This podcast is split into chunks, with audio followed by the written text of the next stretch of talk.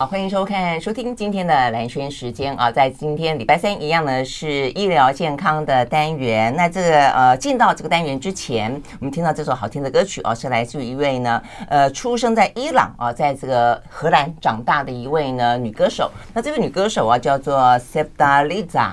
那她的呃特殊性在于哦，她是一个非常直视灵魂啊，对这个人生的探究哦，非常的呃执着的这个女性啊。她透过她的音乐啊，那呃探索她自。自己的成长，也呃希望给很多女性朋友呃力量。那甚至呢，她当然也不只是只有女性啊，对于一些人生种种她的一些看法哦，都在她的呃歌声当中呢试着去传达出来。那呃，像是我们今天播的这首歌叫做《Human》啊，《Human》的话呢，她在这首歌当中写了像是诗一般的歌词哦。她说呢：“我是肉与骨，我是肌肤与灵魂，我是人类，不过我只是人类。”啊，我是甜美的，我是带有瑕疵的，我是伤疤，我是人类。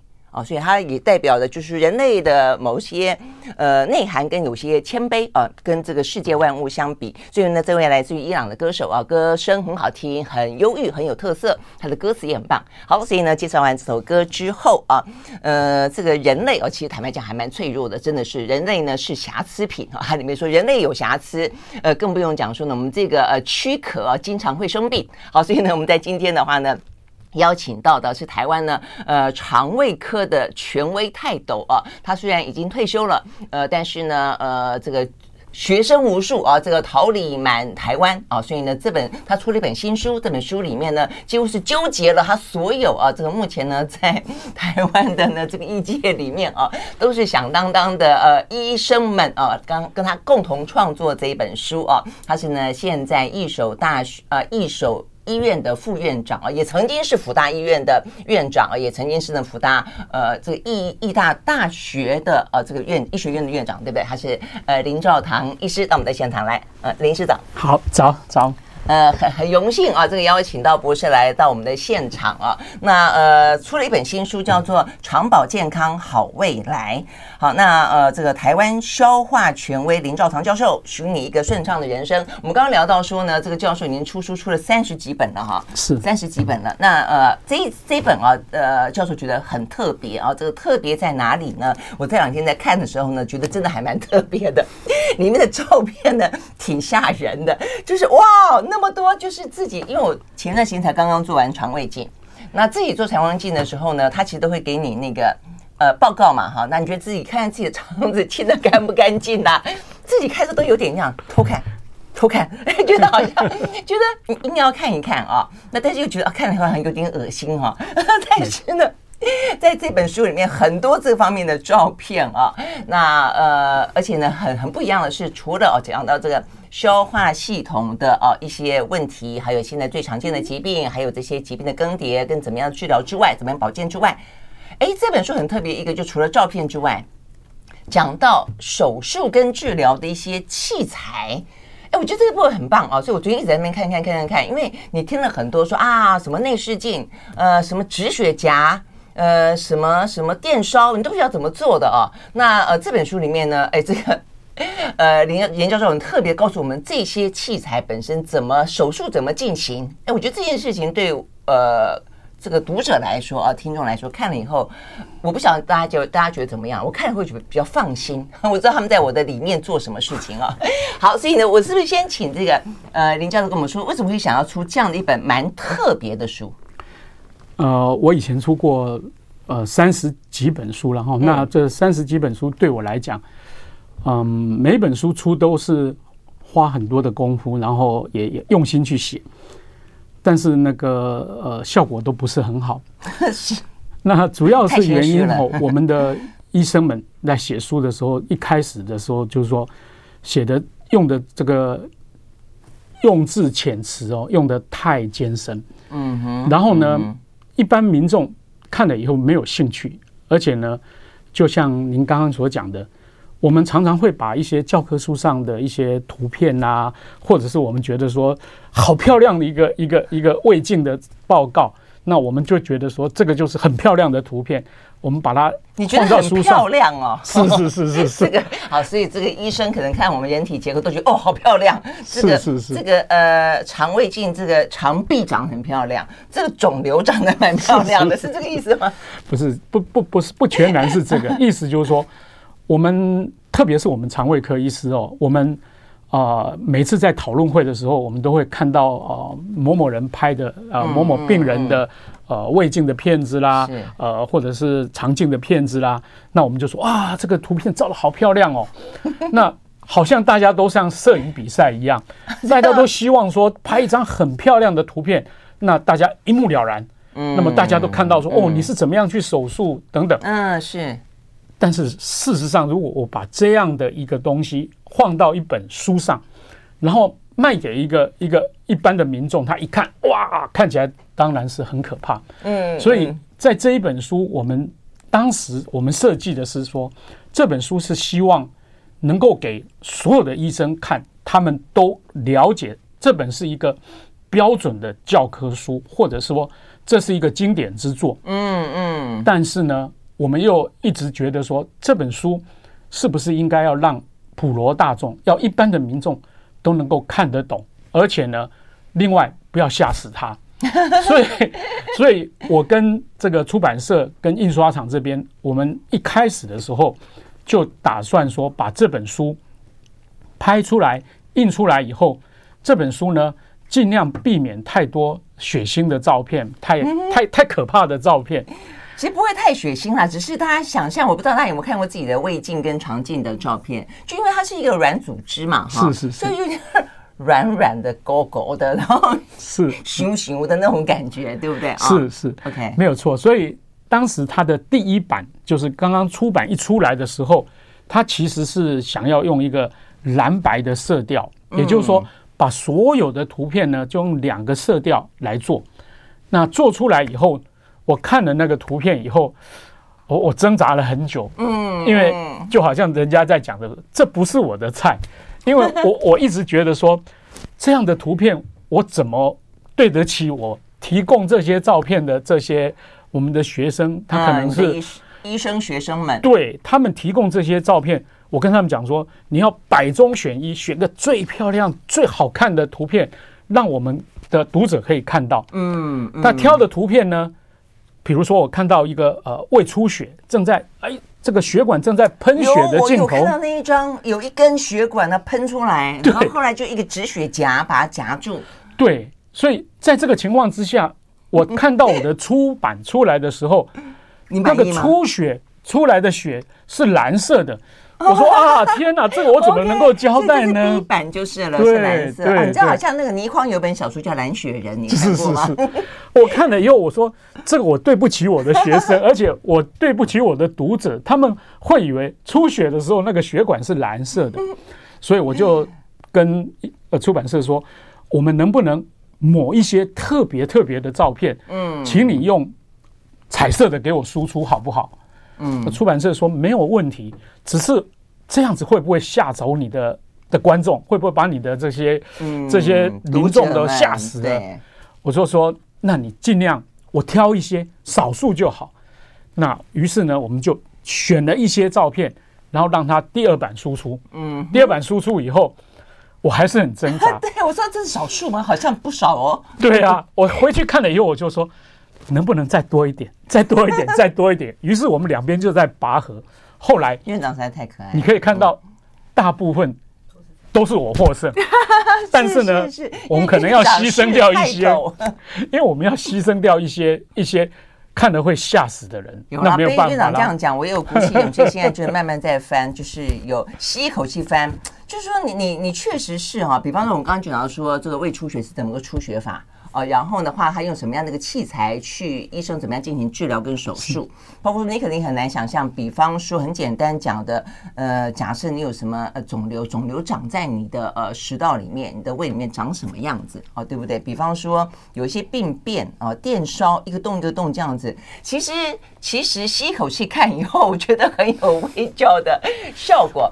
但我我想这就是呃这个院长很负责任的一个态度啦。就今天你出了三十几本书之后，为什么？要再出一本，对不对？我觉得你的原因其实很清楚，你的想法很清楚，而且它同时是兼具有给医生看的专业度，给跟给一些的普罗大众。所以呢，对我们这些读者来看的话呢，就是说，你既然在看一本是老师写给他的学生医生们看的看的时候，你就会知道说，它里面的专业度跟它你应该可以奉为经典的程度啊，是呃完完全全哦是可以信任的。好，我们休息了，再回到现场。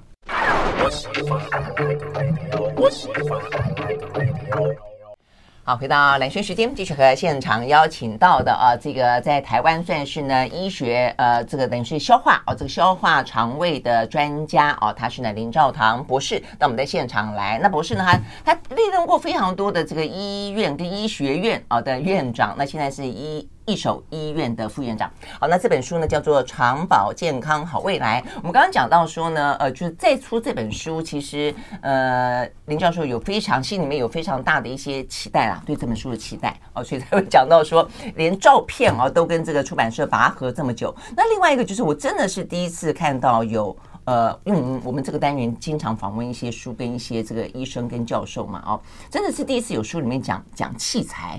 嗯，然后手术怎么进行？而且你讲的是真的还蛮蛮具体的，蛮蛮细的哦。所以呢，我相信对于这个听众朋友来说，如果你做过任何的跟消化系统当中的一些手术跟治疗的话，呃，比方说什么超音波检查术啦，什么内视镜，最简单就是内视镜是什么啦？呃，抽吸术、切片术、烧灼术、呃，剥离术、放支架。食道也放支架，我我这是没有没有以前没有特别注意到，胃也可以放支架哦，等等，大肠也可以放支架哦，等等，那这些都是呃怎么进行，而且用什么样子的器材去进行？哎，我觉得这个其实是是很真的是很特别。那所以不晓得 院长你的想法是什么？呃，其实这本书一出版以后，嗯，买最多整个整个行业里面最多的就是并不是医生啊，不是医生。反而是各个医院的内视镜或者是超音波室的主任，然后呢？哦，他们不算医生，他们都是医生，但是他买来给他所有的技术员，哦，给技术员、护理人员，嗯，还有医疗工作人员、护士等等。为什么？因为他们每天都在帮病人做胃镜、做超音波，对。然后呢，这医生就说：“来，我这个要做切片。”我这个要拿息肉，我这个要换个支架，旁边在做的人都不知道他在做什么。嗯，也就是说，只有医生知道他在做什么。嗯，那旁边的技术员在帮他拿钩钩拿做事。他说：“哎呀，我有了这本书以后，我就知道说我每天在做什么。他在做什么？对对，这样子。而且还有一个很重要是说，现在我们哦，我们我们常常讲说，我们这个是胃肠肝胆科。哦。台湾话说“灰熊肝胆科”哦，就是非常简单的科。其实我我我们我们自己肠胃科医师哦，每一个你问肠胃科医师都，他们都觉得说我们做的事情很简单，但是呃，我们现在可以说几乎已经取代外科的这个这个这个地位。嗯哼。那为什么呢？怎么说？我们现在看到什么样的东西哦？我们胃肠肝胆科有一个特点叫做呃。有洞打洞，没洞钻个洞。哦，什么叫有洞打洞呢？就是说打隧道的感觉。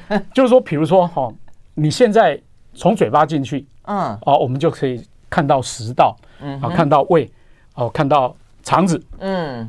但是呢，哎，从肛门进去，我们就可以看到直肠、大肠，看到一部分的小肠。嗯哼，这就是有洞，我们就会钻洞。OK，嗯。然后呢，没有洞的地方。那比如说，呃，肝脏，我们就从外面打个洞，一样可以放一个管子进去里面，可以看里面。那有一些地方小洞，比如说在十二指肠的乳头的地方，那里有一个洞。那这个洞呢，我们就可以从那里面把胆管放进去，把胰管放进去，可以看到胆囊里面，看到胰脏里面，嗯，就可以看到说我们是无孔不入的一个科了哈。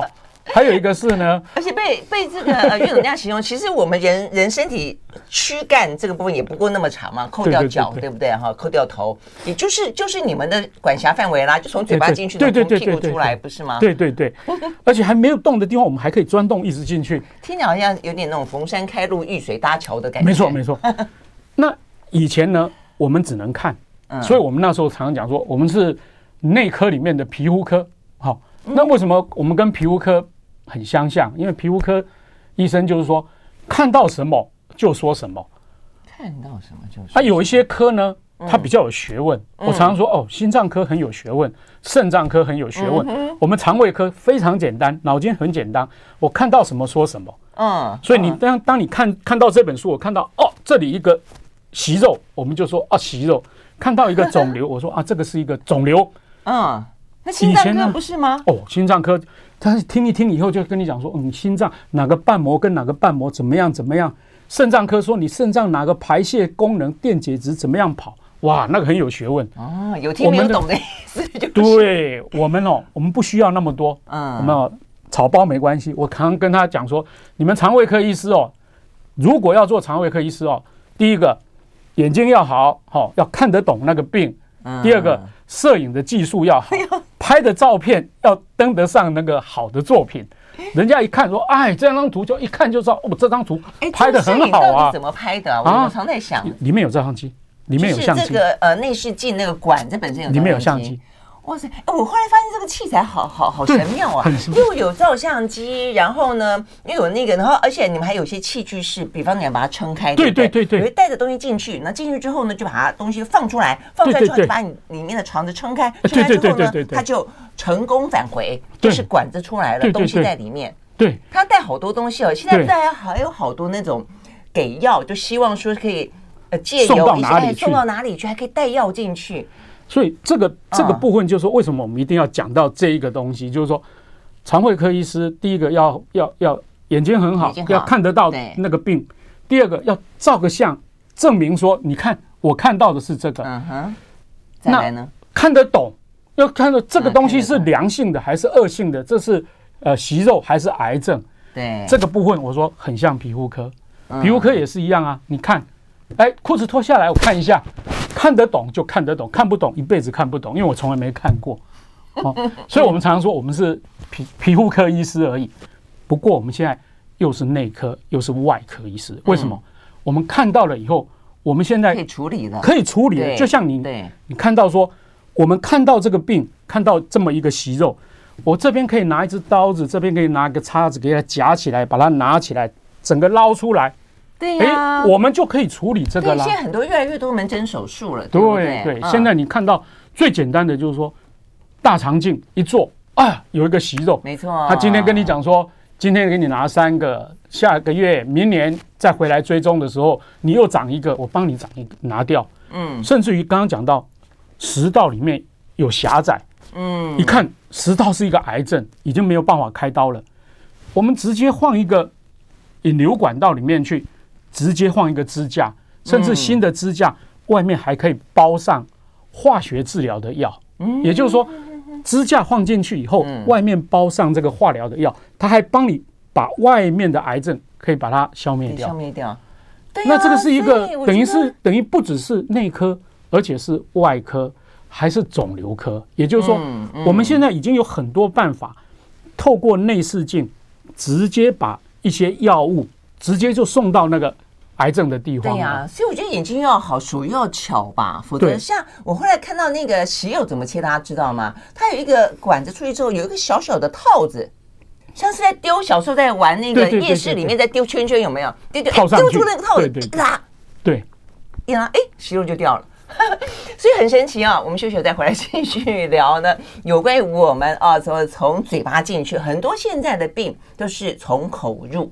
哦，所以呢，一些相关的消化系统当中，那么多的伴随着我们的生活的疾病，它到底是怎么回事？然后呢，医生怎么样去治疗它？用什么东西而去处理它？我们休息了再马马上回来。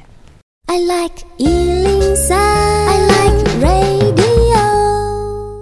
好，回到连线时间，继续和现场邀请到的林兆堂教授，也是呃这个一手大呃一手医院的副院长啊，来聊天。呃，他是台湾的啊这个消化肠胃的专家权威。那这本书叫做《肠保健康好未来》，所以呢，呃，这个教授用了他呃这个毕生的功力呃，而且呢桃李满天下啊，呃集结来这本书。我们刚讲到这里面真的是很多他的呃学生啊。学生的呃，这个一个一个啊就是他们在门诊里面看到的嘛啊，这他们治疗的一些，而且都举例子啊，比方什么秦奶奶啊，什么林先生呐，哦，所以看起来事实上是非常的易读。不过我们刚回过头来讲到说，对啊，讲到这些器具，事实上它就与日俱进哦，对不对？与时俱进。那所以现在的医生在看病，跟过去的医生在看病已经很不一样了。那我们现在碰到一些疾病，呃，会需要担忧的程度，实际上也不一样了。对，对不对啊？所以呢，就是因为跟这些。科技啦、器材啦，跟一些观念，呃，跟技术啊的这个越来越进步有关。所以，我们刚刚讲到说，这个息肉，呃，现在就是直接切嘛。我们刚刚讲，呃，像是套圈圈一样。哎，那个那个圈圈，我很好奇怎么套，就是你怎么样子去，就你你不是手进去嘛，对不对？你是机器进去，在在外面操作，全部都在外面。所以你们是在显微镜底下，然后在外面，哎，像打电动游。电动玩具吗？左边一点，右边一点，前面一点，是这样子吗？差不多是这样哈。不过呢，他通常在切息肉的时候，大概都是要有一个助手。也就是说，我刚刚讲说，像这样的书，它会这么重要，对那些助手来讲，嗯嗯。以前做内视镜的时候，是只有医生看得到，现在它是一个电视荧幕啊，它会投影出来。对，所以助手就可以看到，它叫说，哎，把圈圈送出去，是由助手把。从旁边把圈圈送进去，OK。然后呢，他就说好套住，那那个助手往前，那医生合作把它套住。然后他说好收，那个他就把那个脖子夹起来，对对对，因为像是像像那个绞刑一样，对对对，勒那个。然后他说通电，靠，然后就烧掉，然后那个那个息肉就掉下来，掉下来。然后呢，再拿一个抓子去把那个息肉抓出来，不能够让它掉进去啦。OK OK，哎，那问题是我们的。这个管子进去也不过那么窄，你可以放那么多东西哦。对，它现在那么小，这样操作有一有一根管子哦。嗯，它这个管子里面除了你看到以外，它有时候有两个管子、三个管子，可以让让你到说同时，就好像你在吃西餐，一边用叉子，一边还可以用夹子，一边用刀子，一边用这个，就是说可以有所谓的两管的。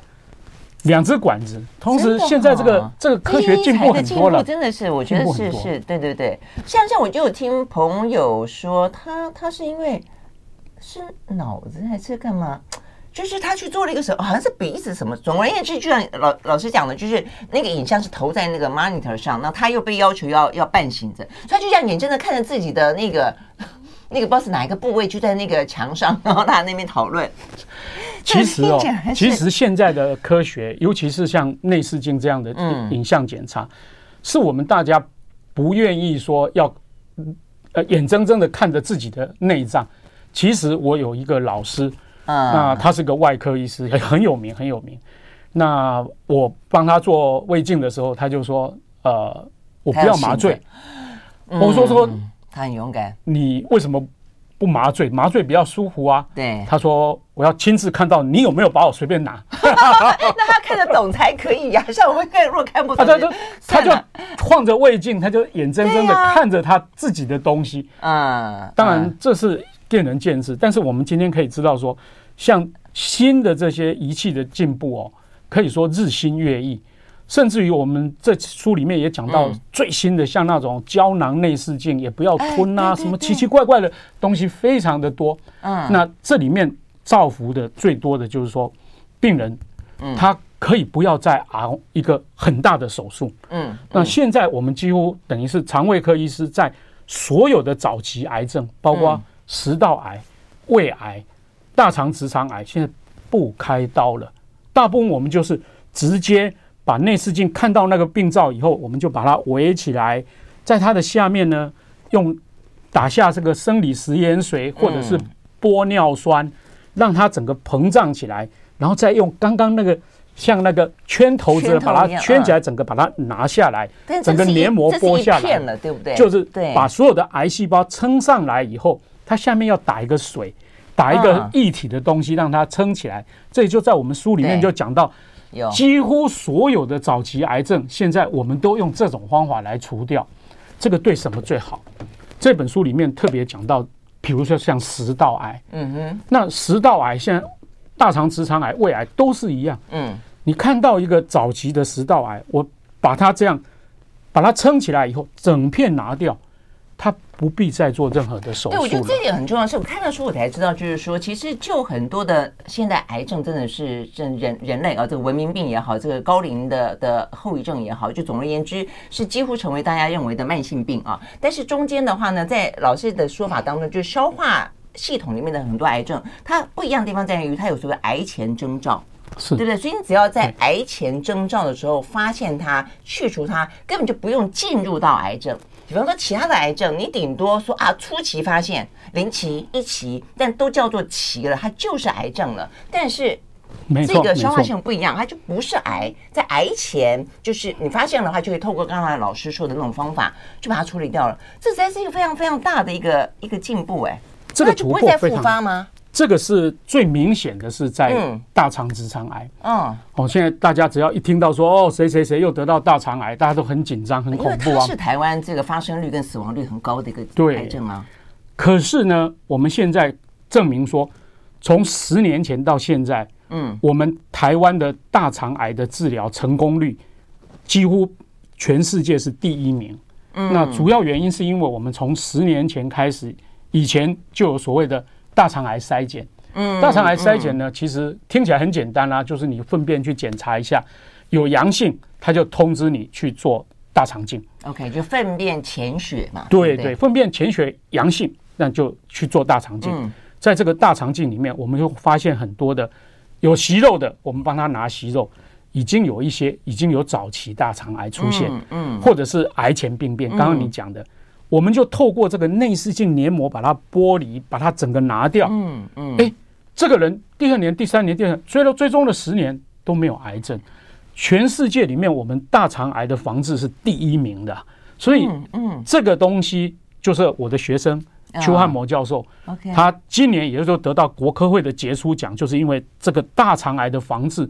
台湾是世界第一名，而且现在世界都看我们。嗯，那最后呢，还有一个这本书里面有六个很重要的疾病，它的预防。对，那这个疾病里面包括了癌症的治疗，嗯，包括了一个常见的疾病的预防，比如说胃食道逆流，这个就是一个很大家很注意的一个题目。好，或者是其他的肠胃疾病。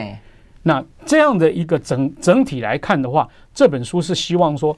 能够普罗到大众是说，不只是说等你有病再来，最好从你的生活习惯怎么样来调整，不要让它变成食道癌，变成大肠癌。哪些人比较容易得胃癌？哪些人容易得到食道癌？这里面特别这本书里面特别讲到喝酒跟食道癌的关系。嗯，这个是一个很很大的特色。对，以前我们都认为说。哎，这个就是吃槟榔啦、抽烟啦、喝酒啦，这是食道癌的共通的因子。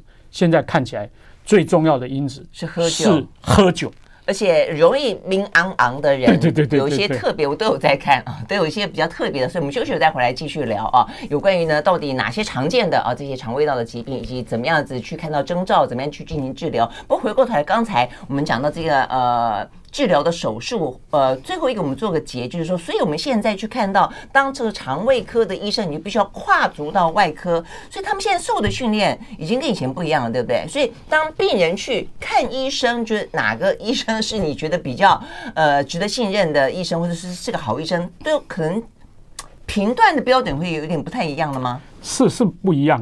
如果说。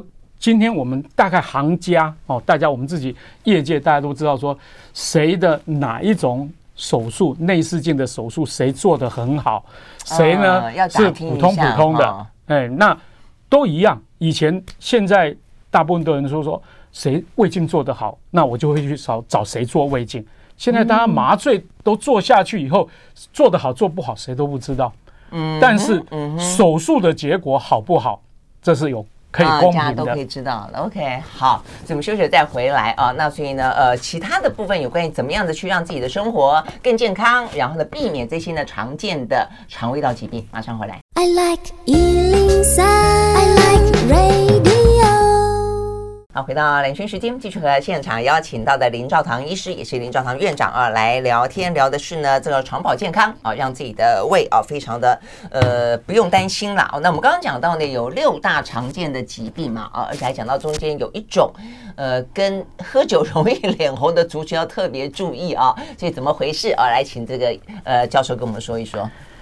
我们以前呢一直都觉得说台湾的食道癌很特别。跟口腔癌好像连在一起。那现在十大癌症当中，我们消化系统就有五个，可以说我们算是治癌的了，专门在治疗癌症的。那哪哪五种是跟霍总口入有关，对不对？对。那十十大癌症里面哦，到目前为止还是一样哦。十大癌症，你想想看，哪个癌症是属于消化系统的？从嘴巴下去，食道癌。食道癌。胃癌，嗯哼，大肠直癌，嗯，好，然后再下来肝癌，肝癌，OK，再下来最难的胰脏癌，这五个十个里面有五个是是是是我们消化系统癌症。哦，但这一本书里面，胰脏也算消化系统啊？对对对，嗯，所以我们常常讲说非常简单哦，灰熊肝胆哦，还是忘掉一个胰脏，哎，少了一个胰脏，而且胰脏不就是一个最沉默的杀手吗？如果是胰癌的话，对对，嗯。那我们讲到这个喝酒有关的病里面呢，就是说讲到食道癌，当时呢，我到南部一所大学去当医学院院长，当他们的医院的副院长的时候，我就发现说，哎，高雄这个屏东南台湾很多的口腔癌，然后我们就请他们口腔癌的病人，每个病人都来帮我们，我们帮他做胃镜，嗯嗯，结果就发现说，哎，同时有食道癌。甚至于说，食道癌长得还比口腔癌还严重，那到底发生什么事？所以我们就在那里，就是说想说问一下，几乎每一个人都是抽烟、喝酒、吃槟榔，三个都有，我们叫做 A、B、C 了哈。嗯，A 就是 alcohol 酒精，嗯，B 就是 betnet。Betnet 就是槟榔，OK，C 就是 cigarette，嗯，就是就是抽烟。嗯，我说 A 加 B 加 C，这是这个，那口腔癌以外，食道癌。是一个重大因素。结果我们把这个结果，我们把这个这些早期发现的这些食道癌拿到日本去报告。结果日本呢，请我去报告的时候，因为我不会讲日文，他就说我们找了四家医院，他们也都有很多的食道癌的病例，跟你一起讨论。那他们用日文讲，最后请你用中文来，哎，请你用英文跟他们 comment。嗯，结果他们找了什么美呃东京的哪一家医院啊，北海道哪一家医院，四家医院，每一家医院都报告他们有一百多个早期食道癌。那我自己呢，这边好不容易发现四十个，我要去报告的时候，我的英文都讲得很含糊哦，就是说我们发现了四十个，结果他们就说这么多，他们就说你们这四十个是怎么找出来的？我说，我们就是抽烟、喝酒、吃槟榔的这些族群里面去找出来的。那他们呢？对你这个问题，我说，那你们每一个医院都有一百多个，对啊，怎么找出来？喝酒啊。他说，他们的他们光光喝酒就这么多了，这个意思。他们他们也不吃槟榔嘛，嗯，所以他们叫做大酒家，就是大酒家的意思，就是说 heavy drinker，就是喝酒喝很多的人。嗯，而且他说脸会红的哦。哦，OK，所以关键就在这里。可是脸会红，不是因为缺乏一个酵素的关系吗？对对对，什么消化酶？对，我们这个酒精哦，在代谢的过程当中，它需要需要这个酒精的去氢酶这个酵素。那这个酵素呢，才可以把酒精从乙醇变成乙醛。嗯哼，然后一直往下代谢掉。嗯。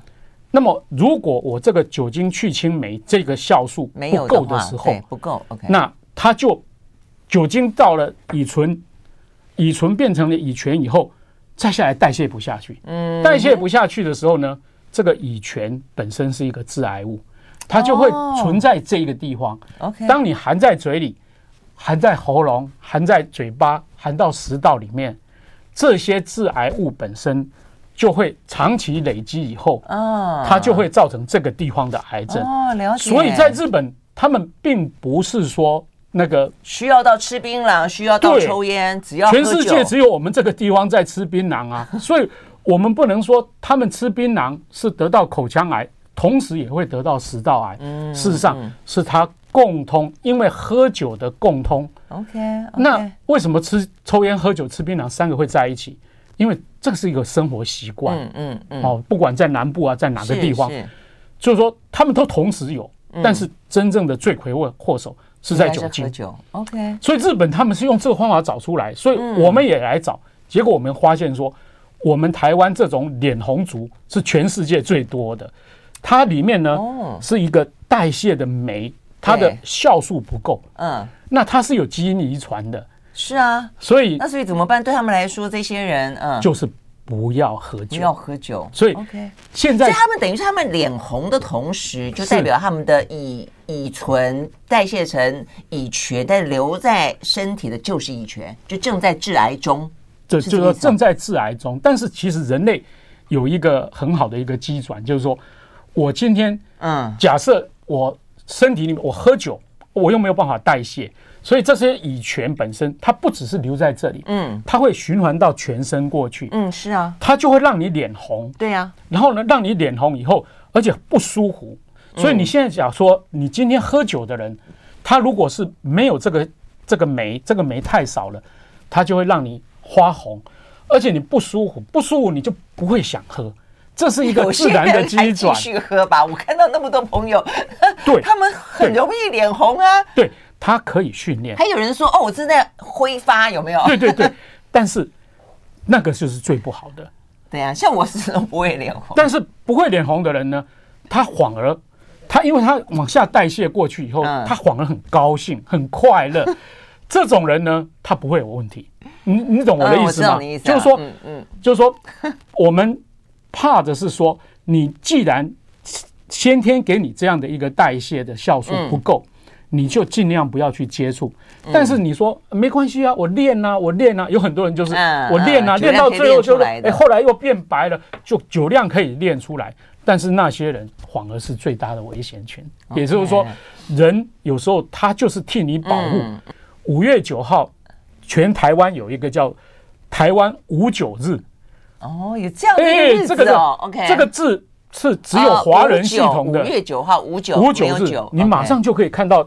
无酒这种所有宣传都会出来。嗯，那我们这边义大医院这边也会配合办，因为太多的，我们每一个问都是这样子哈。而且我们在食道癌跟咽喉癌，食道癌为主啦，口腔癌、口腔癌还有咽喉癌，对，三种。这三个癌症呢，基本上比较偏的是说，如果是以这个嚼槟榔为主的，酒喝的少的这种人是口腔癌。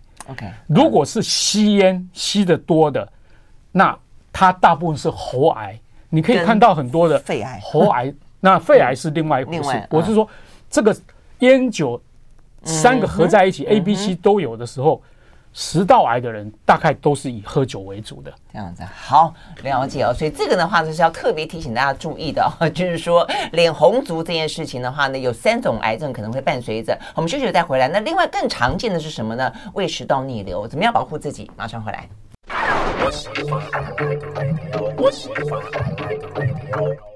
好，回到蓝轩时间，继续和现场邀请到的台湾的肠胃消化道的哦，这个呃专家权威啊、哦，这个林昭堂医师呢来聊天啊，聊他这本好书，呃，肠保健康好未来。好，我们最后聊一个呢，现在最常见的，我觉得这应该是在您。在门诊里面，在研究里面，就是说，随着时间的呃这个递移，这个这个以前大概没那么多吧，是不是现在越来越多？啊，我我我想这个胃食道 逆流啊，这是一个很有趣的嗯的故事了哈。那呃，以前我们医当医生的时候，那通常病人进来，我们就问他说啊，你有什么不舒服啦？我们被教导的方法就是说，看一个病应该要叫做像中医一样的望闻问切，哦，就是你要看着他进来，就看他表情怎么样啊，身体 怎么样啊。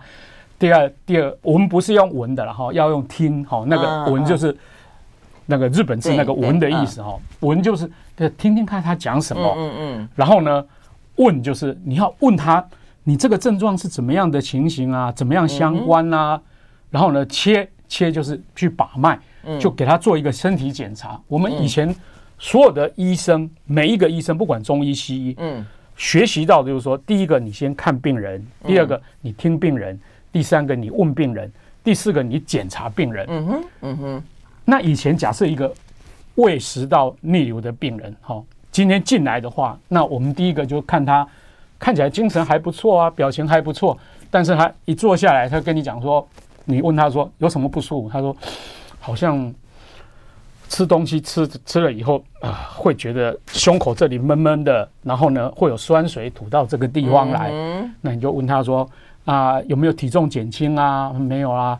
那什么样会比较好一点？他说就是呃吃点东西会好一点，好或吃点药会好一点。那呃怎么样会不舒服？呃马上躺下来不舒服啦。嗯、吃饱饭不走啊，就躺下来啊，就晚上就肚围夹啦，哈，就会觉得不舒服。嗯然后呃，体重有没有减轻啊？没有，没有，没有啊啊！那我们再下来摸一摸，看一看，好像也没什么。体重如果减轻，一直会刚才这个呃，不是这样子强调，意思说体重减轻比较像个癌症，对不对？对，OK，就是说医生的角色就是要帮忙你做鉴别诊断。那最后呢，医生就帮你摸一摸，看一看。其实胃食道逆流人，你怎么摸怎么看。也没什么东西，嗯，但是呢，我就说，那我们安排一个胃镜检查，这个就是我下一步就是来安排胃镜检查，然后胃镜检查去看一下，哦，果然在胃食道的地方有一点胃酸逆流的样子，就是颜色看起来有点红红的，然后呢，呃，灼烧的灼烧的那个症状哈，然后我们就可以帮你开药，然后让你去治疗，治疗以后你回来我们再追踪，这是我们就是以前的。锅渣洗代，古代的时候，现在都不一样喽。不一样吗？哎，现在来一个，来一个，来一个年轻的女性哦，呃，这个差不多三十岁啦，呃，三十五岁啦，进来以后就说：“医生，我胃食道逆流。”我说：“ 你你怎么知道你胃食道逆流？” 我看电视讲的那种感况哦，我跟那个电视里面讲的，他说：“哦，那个。”计程车司机啊，那个、那个、那个，什么一恰生啊，啊，吃甜食啊，什么就就会这样啊，哦，那我就说，那你你有这样的症状吗？他说有啊，就是这样。还有，其实我那个不厉害，我说喵喵啊，就是喉咙这个地方啊，有一个异物感，有一个怪怪的感觉。啊，我就说，那个是胃食道逆流吗？